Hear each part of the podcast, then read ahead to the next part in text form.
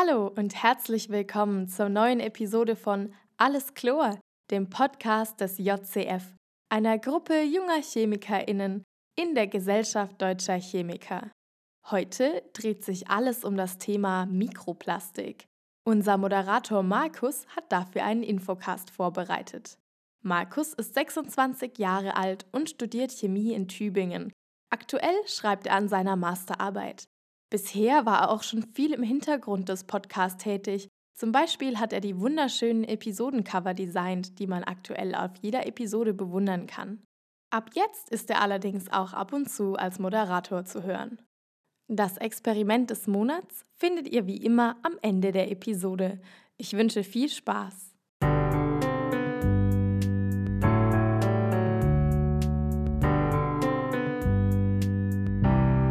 Der JCF Podcast. Plastik bzw. Kunststoff ist ein besonders vielseitiger Werkstoff, der es mittlerweile in all unsere Lebensbereiche geschafft hat.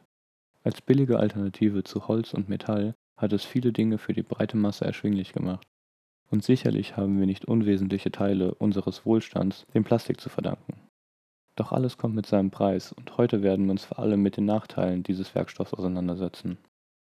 Es wird an keinem vorbeigegangen sein, der Gebrauch von Kunststoff ist in den letzten Jahrzehnten wahnsinnig gestiegen und steigt weiterhin stetig.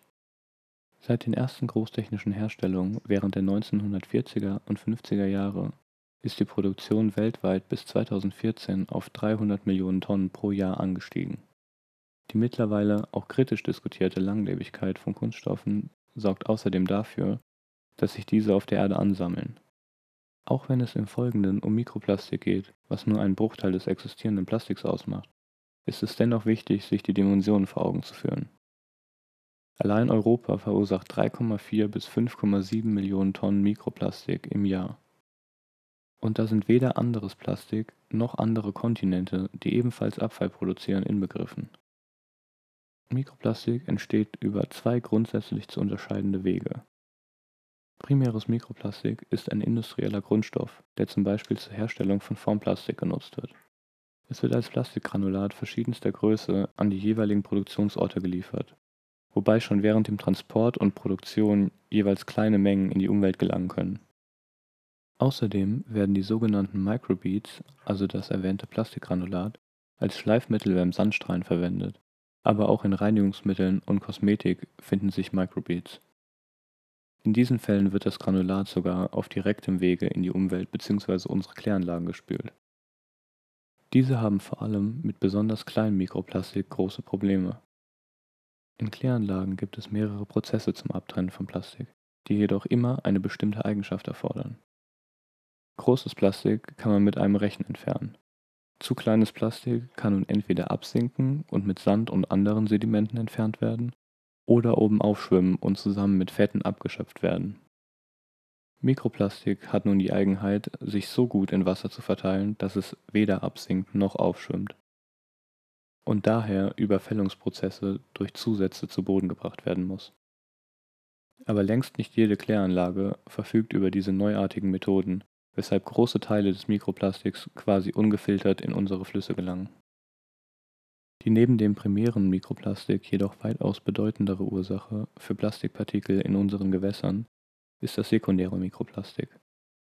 Die genauen Anteile sind zwar nur schwer abzuschätzen, aber Forschende vermuten, dass der größte Teil durch Abfall an Stränden entsteht.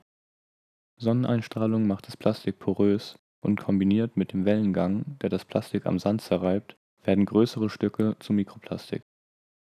Auch der Abrieb, den synthetische Fasern beim Waschen verursachen, ist kein Faktor, den wir hier vernachlässigen können. Aber was macht jetzt den Unterschied zwischen Plastik und Mikroplastik aus? Eine einfache, wenn auch nicht sonderlich elaborierte Antwort liegt auf der Hand. Die Größe von Mikroplastikpartikeln bewegt sich im Bereich der Mikrometer, also zwischen einem Mikro- und einem Millimeter. Partikel dieser Größe nehmen vor allem Tiere und auch Mikroorganismen mit der Nahrung auf. Dadurch gelangen sie in die Nahrungskette, wo sie sich ansammeln und über Umwege wieder bei uns ankommen. Gerade die besonders kleinen Partikel sind besonders problematisch. Und zwar aus mehreren Gründen. Die Größe beeinflusst nämlich auch andere Eigenschaften, wie beispielsweise die Bioverfügbarkeit und die direkt von der Größe abhängige relative Oberfläche, also das Verhältnis zwischen der der Umwelt ausgesetzten Oberfläche und dem eingeschlossenen Kern. Zu den daher begünstigten Oberflächenprozessen werdet ihr im späteren Verlauf noch mehr zu hören bekommen. Aber alles der Reihe nach. Zur Charakterisierung von Mikroplastik spielen neben der Größe noch weitere Eigenschaften eine Rolle. Plastik ist nämlich nicht gleich Plastik, was sich beispielsweise in der Dichte äußert. Viele Kunststoffe, die wir im Alltag nutzen, haben eine geringere Dichte als Wasser, weshalb sie oben auf der Oberfläche treiben. Das ist tatsächlich auch gut, da sie dort nur eine begrenzte Menge der Tiere erreichen, leichter zu entfernen sind und durch Sonneneinstrahlung abgebaut werden. Das ist zwar eine langsame Abbaumöglichkeit, aber die einzige, die der Natur zur Verfügung steht. Wo die Reise letztendlich hingeht, steht jedoch fest.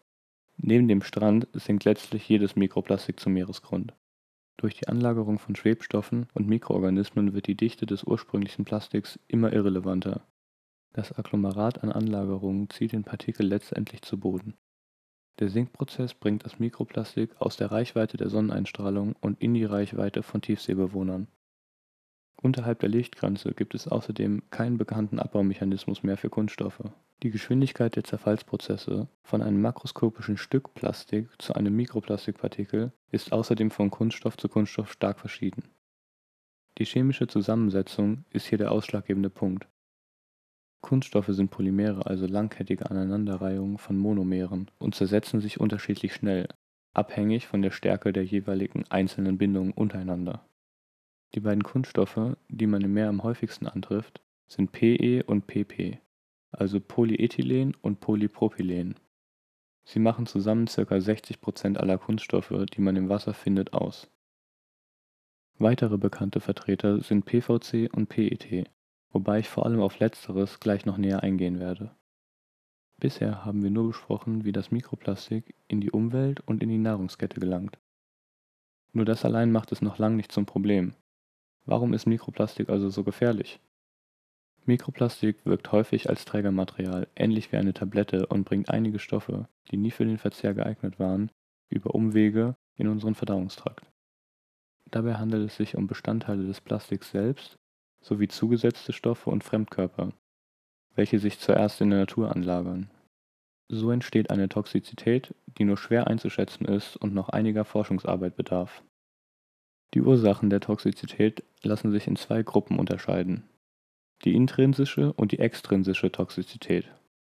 Mit der intrinsischen Toxizität sind die vom Kunststoff selbst beinhalteten Stoffe gemeint. Im einfachsten Fall sind das einzelne Monomere oder Oligomere, welche sich zwar an die Polymerkette angelagert haben, sich aber nicht in diese eingebunden haben diese kleineren Verbünde können eine höhere Bioverfügbarkeit und andere Aktivität besitzen und unter Umständen giftig sein. Außerdem beinhalten Kunststoffe oft eine Vielzahl von Additiven, die die Eigenschaften des jeweiligen Kunststoffs nach den Vorstellungen des Verbrauchers gestalten. Anwendungszwecke sind hier die Verstärkung, Erweichung und Erhöhung der Stabilität gegenüber chemischen und physikalischen Einflüssen, wie beispielsweise Säuren und UV-Strahlung. Auch Farbstoffe und Brandschutzmittel werden für viele Anwendungen benötigt. Additive stellen dabei ein deutlich größeres Problem dar als das Plastik selbst, da diese Zusätze lediglich bei der Produktion im Kunststoff gelöst werden. Sie sind also nicht chemisch an den Stoff gebunden und können sich daher leicht aus ihm lösen. Das gibt dem Mikroplastik ein hohes Potenzial zur Vergiftung von Böden, Gewässern und Organismen. Da sich Additive im Kunststoff lösen können müssen, sind die meisten Additive lipophil, Lipophilie beschreibt hierbei die Eigenschaft, in Fett löslich zu sein, was im Übrigen auch mit Hydrophobie einhergeht, also sich schlecht oder gar nicht in Wasser zu lösen.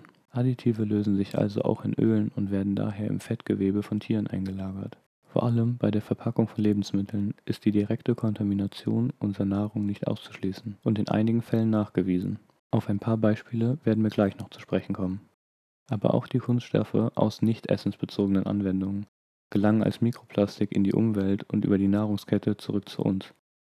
Die besondere Gefahr hierbei ist, dass wir nun Kunststoffe essen, welche teilweise nicht mehr für den Kontakt mit Lebensmitteln zugelassen sind. Ein mittlerweile weit bekanntes Beispiel für einen Stoff, der zur Toxizität von Kunststoffen beiträgt, ist Bisphenol A oder kurz BPA. Es ist Bestandteil von Weichmachern, aber wird oft auch als Ausgangsstoff für zum Beispiel Polycarbonate und Epoxidharze verwendet. Polycarbonate sind bekannt für ihre Widerstandsfähigkeit gegenüber schwachen Säuren, Basen, Fetten, starken Temperaturschwankungen und mechanischen Einflüssen. Anwendungen sind wegen der Kratzfestigkeit beispielsweise CDs, Brillen und Autoscheinwerfer, aber auch als Verpackungsmaterial für Lebensmittel werden Polycarbonate verwendet. Epoxidharz ist als Bastel- oder Heimwerkerutensil, wird aber auch für die weiße Innenbeschichtung von Konservendosen und Marmeladendeckeln verwendet. Aus dieser Beschichtung tritt mit der Zeit vor allem unter Hitze BPA aus und reichert sich im Lebensmittel an, was nebenbei auch ein guter Grund ist, Dosenravioli nicht in der Dose zu kochen. BPA hat eine hormonähnliche Wirkung auf den menschlichen Körper und wurde von der European Chemical Agency in zwei Kategorien als besonders besorgniserregend eingestuft. Zum einen ist es reproduktionstoxisch und zum anderen ein endokriner Disruptor, beeinflusst also unseren Hormonhaushalt. BPA steht im Zusammenhang mit Fettleibigkeit, Herz-Kreislauf-Erkrankungen, Unfruchtbarkeit und Brustkrebs. Bisher ist BPA aber nur in Kleinkindprodukten verboten, da die in der Nahrung und der Umwelt gefundenen Konzentrationen noch unterhalb der Grenzwerte liegen. 2015 wurde hier die täglich tolerierbare Aufnahmedosis, kurz TDI, von 50 Mikrogramm pro Kilogramm Körpergewicht auf 4 Mikrogramm heruntergesetzt, also weniger als ein Zehntel der ursprünglichen Grenze. Trotzdem liegen die gemessenen Werte noch um das vier- bis fünffache darunter. Die im Zusammenhang mit PET bereits erwähnten Phthalate werden als Ausgangsstoff oder Weichmacher in vielen Kunststoffen verwendet. Einige Vertreter dieser extrem weit verbreiteten Stoffklasse werden ähnlich wie BPA als endokrine Disruptoren eingestuft und bringen eine ähnliche Symptomatik mit sich.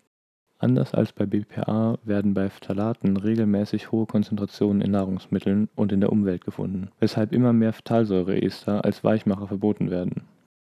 Als Teil von Pigmenten, UV-Stabilisatoren, Brandhämmern und Bioziden werden Kunststoffen außerdem Schwermetalle zugesetzt. Schwermetalle sind im einfachsten Fall definiert als die Metalle, die eine Dichte von größer als 5 Gramm pro Kubikzentimeter haben Problematisch sind Schwermetalle neben den jeweilig unterschiedlichen Toxizitäten, da sie sich im Körper ansammeln. Schwermetallvergiftungen können sich daher über Jahre hinweg anbahnen und auch kleine Mengen können somit bei Exposition über einen längeren Zeitraum schwere Schäden anrichten. Diese Eigenschaft kommt dabei nicht nur im Menschen zu tragen, sondern auch in Tieren und Pflanzen. Die Schwermetallbelastung, welche diese Organismen über ihr Leben angereichert haben, nehmen wir durch die Nahrung direkt in uns auf. Doch obwohl Schwermetalle schon immer ein Teil unserer Natur waren und sich auch schon immer in der Nahrungskette angesammelt haben, ist der Großteil unserer Schwermetallexposition menschlichen Ursprungs. Die Effekte auf unseren Körper sind recht breit gestreut und im Folgenden will ich nur ein paar Beispiele nennen. Quecksilber und Arsen wirken als Biozide in PVC, Polyester und Polyurethan, was als PU-Schaum vielleicht bekannt ist. Sie sind hochgiftig und führen zu Schäden in DNA, Lunge, Leber und Nieren. Die Konzentration biozider Metalle in der Umwelt steigt mittlerweile auf kritische Konzentrationen, was die Entstehung von antibiotikaresistenten Keimen in der Natur fördert. Außerdem wurde gezeigt, dass gerade an der porösen Oberfläche von gealtertem Mikroplastik, beispielsweise an Küsten, Schwermetalle einlagern. So dienen Mikroplastikpartikel als Trägermaterial, um Schwermetalle in den Körper einzuschleusen an der hydrophoben Oberfläche dieser kleinen porösen Partikel haften nicht nur Schwermetalle, sondern auch unterschiedlichste Mikroorganismen, Antibiotika und POPs an, zu Deutsch persistente organische Schadstoffe. Bei POPs handelt es sich um eine Vielzahl organischer Moleküle, die sich aufgrund ihrer Beständigkeit gegenüber Umwelteinflüssen lange in der Natur halten und wegen ihrer Lipophilie beispielsweise im Fettgewebe von Tieren ansammeln Viele POPs haben eine Sache gemeinsam: eine oder mehrere Kohlenstoff-Halogenbindungen, welche, wenn ihr euch an die Folge zu Treibhausgasen erinnert, für die Beständigkeit verantwortlich sind. Verwendet werden diese Stoffe entweder in mittlerweile häufig verbotenen Insektiziden oder in Brandhämmern. Mikroplastikpartikel verhalten sich also wie Schwämme und saugen allerlei Schadstoffe auf. Diese werden dann mit den Partikeln transportiert das führt nicht nur zur Aufnahme von Schadstoffen im Menschen, sondern auch zum Transport von Mikroorganismen an Orte, wo sie möglicherweise invasiv wirken. Da sich die Schadstoffe an der verhältnismäßig riesigen Oberfläche dieser kleinen Partikel anlagern, entstehen so unnatürlich hohe örtliche Konzentrationen, die bei der Aufnahme in den Körper als Keim wirken können. Eine Studie an Fischen zeigte, dass die Verunreinigungen von Brandhämmern in Wasser vermehrt aufgenommen wurden, wenn gleichzeitig Mikroplastikpartikel anwesend waren. Es wird also vermutet, dass Mikroplastik die Bioverfügbarkeit von Schadstoffen erhöhen kann. Die Aufnahme von Mikroplastik findet bei uns hauptsächlich über die Nahrung statt. Wir essen Tiere und Pflanzen, die es zuvor in sich angereichert haben. Mikroplastik aus dem Wasser oder dem Boden wird von Pflanzen aufgenommen und beginnt von dort seinen Weg durch die Nahrungskette. Unser Trinkwasser ist aber auch kein zu vernachlässigender Faktor, vor allem wenn es aus Plastikflaschen kommt. Die Größe der einzelnen Teilchen ist dabei mal wieder besonders wichtig, da vor allem Teilchen mit einer Größe von unter 150 Mikrometern die Darmschleimhaut durchqueren können und somit in unseren Körper gelangen. Eine Ausscheidung ist von dort nicht mehr möglich, da sich die Partikel nicht weiter zersetzen. Sie lagern sich ab und geben über einen gewissen Zeitraum ihre mehr oder weniger gebundenen Schadstoffe an die Umgebung, sprich unseren Körper ab. Es wird aber vermutet, dass nur etwa 0,3% der Partikel auf diese Weise absorbiert werden. Mit 150 Mikrometern sind wir jedoch noch nicht am unteren Ende der Mikroplastikskala angekommen. Denn Teilchen mit einer Größe von 10 Mikrometern (ca. 0,1% sind theoretisch klein genug, um von Organen aufgenommen zu werden und auch die Blut-Hirn-Schranke zu durchqueren oder in die Plazenta einzudringen. Diese kleinen Fremdkörper können dann an ihrem Zielort Entzündungen auslösen ein bisher noch völlig vernachlässigter Aufnahmeweg ist die Aufnahme über die Atemluft. Ein beträchtlicher Teil unseres Hausstaubs ist Mikroplastik, und Versuche, bei denen Regenwasser aufgefangen wurde, konnten zeigen, dass Mikroplastik auch in unserer Atmosphäre umherschwebt. Es ist auch ehrlich gesagt nicht schwer sich vorzustellen, wie diese kleinen Partikel vom Wind durch die Luft getragen werden. Auf diese Weise gelangt Mikroplastik auch in unsere Lungen, wo es die Lungenbläschen belegt und unsere effektive Lungenfläche verkleinert. Außerdem können die Partikel Entzündungen und Immunreaktionen auslösen und auf ihrer Oberfläche absorbierte Keime in die Lunge tragen. Mikroplastik ist zudem nur eine willkürlich gewählte Abgrenzung, die die Existenz von Nanoplastik nicht ausschließt. Diese noch kleineren Partikel können in der Lunge Zellwände durchstechen und auf diese Weise in den Blutstrom gelangen. Von dort steht ihnen der gesamte Körper zur Verfügung und die Möglichkeit, in Zellen einzudringen, stellt außerdem noch eine besondere Gefährdung dar. Es wurde beispielsweise gezeigt, dass Polystyrolpartikel von ca. 50 Nanometern Größe einen zytotoxischen und gentoxischen Effekt haben.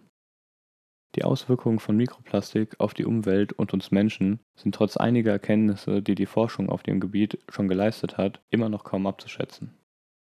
Durch die Allgegenwärtigkeit ist das Potenzial für katastrophale Schäden jedoch sehr hoch und die Größe der Partikel stellt beim Aufräumen dieser Verschmutzung riesige Probleme dar es ist selbst im analytischen Labor alles andere als trivial, Mikroplastik von anderen kleinen Teilchen auf effiziente Art und Weise zu trennen. Wir werden nicht in 20 Jahren, wenn wir das hypothetische Ausmaß der Zerstörung begreifen, mit Pinzetten und Lupen über den Strand laufen, um Sandkorn von Plastik zu unterscheiden. Deutlich sinnvoller wäre es da, das momentan an Stränden liegende und auf dem Meer treibende Plastik, was noch darauf wartet, zu Mikroplastik zu werden, zu entfernen und die Entstehung von neuem Mikroplastik zu begrenzen. Danke, Markus, für den tollen Infocast. Und jetzt übergebe ich an Erik und Charlotte für das Experiment des Monats. Wir kommen zu unserem Experiment heute und das ist wie so oft ein Mitmachexperiment. Und zwar, wie es der Titel der Folge auch wunderbar vermuten lässt, natürlich zum Thema Plastik. Und zwar zu Kunststoffen, wie wir sie aus dem Alltag kennen. Ein paar Alltagsgegenstände, die aus Kunststoff sind, habe ich hier schon auf dem Tisch stehen. Was kannst du denn hier erkennen? Ähm, also ich sehe so ein, ganz direkt vor dir, sehe ich so einen weißen Einwegbecher. Ich würde sagen, der ist aus mhm. Plastik mhm. wahrscheinlich. Ähm, und ja. dann sehe ich drei verschiedene durchsichtige Einwegschalen, wahrscheinlich zum Verpack Verpacken von Lebensmitteln. Also wie ich das ja. jetzt die einschätze, sind die aus leichtem Kunststoff. Und dann rechts neben dir, also von mir aus links, sehe ich zwei äh, Karten im, ja, im Kreditkartenformat. Ja, mhm. Genau. Das war alles, was ich genau. sehe. Habe ich was übersehen? Nein, vollkommen richtig. Okay. Um die beiden Checkkarten, die hier an der Seite äh, liegen, um die geht es gleich, denn das ist noch ein interessanter Fun-Fact, zu dem wir kommen. Okay. Bevor wir dahin kommen, müssen wir uns einmal diese verschiedenen Kunststoffbehältnisse anschauen. Du hast vollkommen richtig gesagt, das sind jetzt irgendwie, hm, zum Beispiel, wo Lebensmittel irgendwie drin sind, also diese Schalen, die man vielleicht vom Italiener kennt, wo man schon mal seinen Salat vielleicht drin bekommt und auch dieser weiße Becher hier, so ein, so ein Joghurtbecher. Das Interessante ist, dass natürlich diese Kunststoffverpackungen, ähm, dass das natürlich größtenteils Beikunststoffe sind. Also die, die leicht und sehr in großen Tonnagen herzustellen sind, also vor allem Polyethylen zum Beispiel oder auch Polystyrol. Und das Interessante ist jetzt, ganz passend auch zu diesem Podcast, man kann den Unterschied hören, nämlich den Unterschied zwischen Polystyrol und Polyethylen oder Ach, Polypropylen. Nee. Ja, äh, das können wir auch gleich mal einfach ausprobieren. Ich ziehe das Mikro mal hier ein bisschen runter, damit man das ein bisschen besser hören kann. Jetzt hört ihr mich vielleicht ein bisschen leiser, aber ihr sollt ja auf jeden Fall jetzt die Kunststoffe hören. Also ihr könnt jetzt auch alle rennen und euch selbst äh, Kunststoff holen und dann gleich selbst ausprobieren. Wenn ihr das machen wollt, könnt ihr das natürlich sehr gerne tun. Ähm, ein Tipp, Tipp dabei ist, dass natürlich bei jedem oder bei den meisten Kunststoffen zumindest, und das ist auch gut so, äh, mittlerweile wirklich angegeben ist, was das für ein Kunststoff ist bei Einwegverpackungen. Und zwar müsst ihr natürlich nach diesem ähm, Symbol suchen, das ist dieses Dreieck, wo die Kreise, äh, die, die, die Pfeile im Dreieck zeigen. Idealerweise stehen da auch dann die äh, Buchstabenbezeichnungen unten drunter und die Kunststoffe, die am meisten in der Lebensmittelindustrie verwendet werden, sind eben Polyethylen, Polypropylen bzw. Polystyrol. 06, die Nummer, das ist Polystyrol, mhm. PS. Und solch ein Teil habe ich mal gerade vor mir. Das ist der, äh, dieser weiße Joghurtbecher. Mhm. Was es noch gibt, ist zum Beispiel Polyethylen. Das ist diese Schale hier, äh, die ich vom Italiener geklaut habe. Da war mal ein Salat drin. Und jetzt lasse ich diese Schale einfach mal hier auf die Tischplatte fallen und versuche mal zu hören, wie sich das anhört. Also versucht ihr das mal ein bisschen einzuprägen. Achtung. Okay. Sehr dumpf.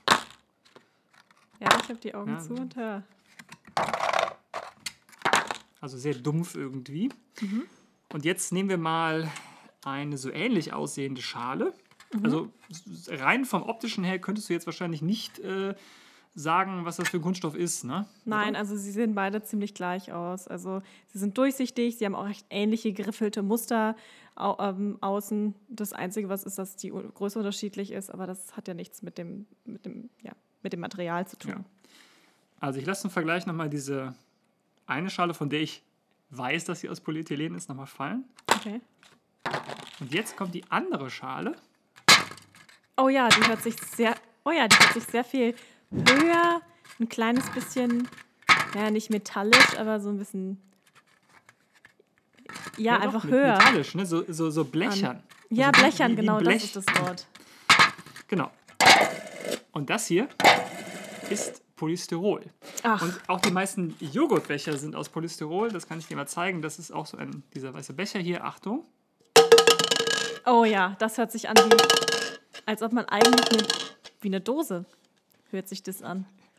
Oder Richtig. wie man sich eine Dose so, vorstellt. So blechern, ne? Mhm, total. Ähm, und jetzt könnte, jetzt könnte man natürlich sagen, äh, okay, das ist ja eigentlich ganz, ganz nett. Äh, wozu kann man das jetzt gebrauchen? Äh, Fun Fact: Es wird tatsächlich gebraucht. Und zwar bei der Dokumentenüberprüfung. Ähm, ist ganz witzig, ich habe das selber schon beobachtet und habe gesagt, ich sehe nicht richtig. Und zwar war ich auf einer Autobahnraststätte mhm. ähm, und da hat die Polizei gerade eine sehr groß angelegte Fahndung, Razzia oder beziehungsweise so eine ähm, Autobahnkontrolle äh, gemacht. Da stand also dann so ein Van. Die Tür stand gerade zufällig offen und ich habe jemanden dabei beobachtet, wie er einen Ausweis genommen hat, den aus so 20 Zentimetern Höhe halt fallen lassen und dem Ganzen zugehört hat. Äh, ja, das hat sich jetzt, der hat das mehr, er hat das mehrfach gemacht und äh, ich war sehr fasziniert davon ähm, und habe ihn dann einfach gefragt, was er denn da macht. Warum? Das ist ja irgendwie total kurios. Ähm, und dann hat er erzählt, das Ganze liegt daran, dass er nämlich hören kann, ob der Kunststoff der richtige ist. Denn Ausweisdokumente werden in Deutschland aus Polystyrol gemacht. Ähm, also diese Hartkarten, wie man sie kennt, auch mein Personalausweis hier, der ist aus Polystyrol. Ähm, das andere, was ich hier habe, ist meine Bahncard. Ähm, die lasse ich mal fallen. Versuch mal hinzuhören. Ja.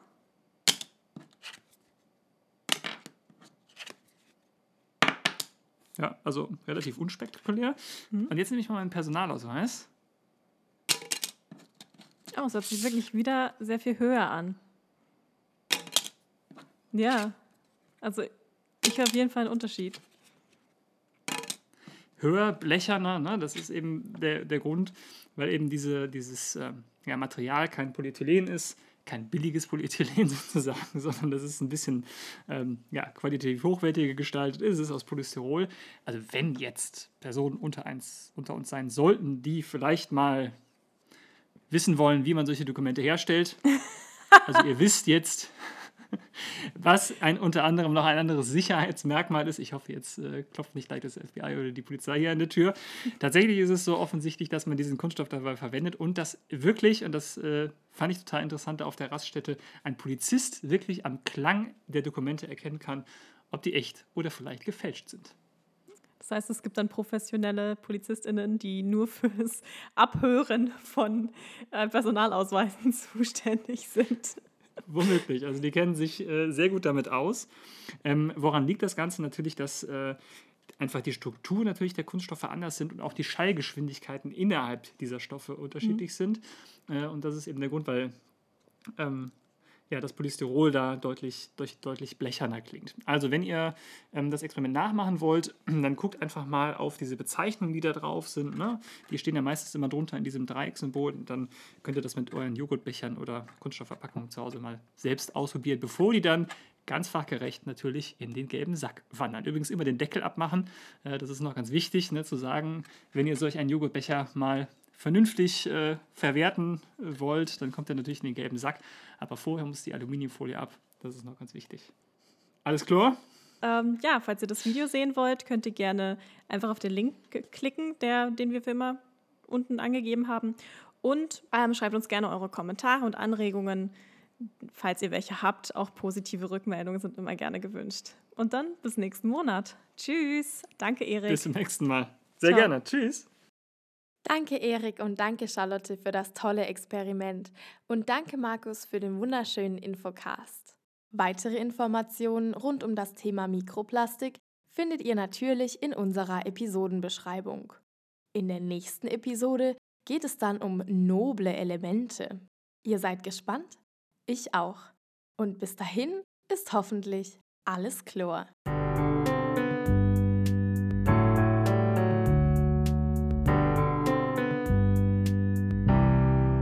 JCF Podcast.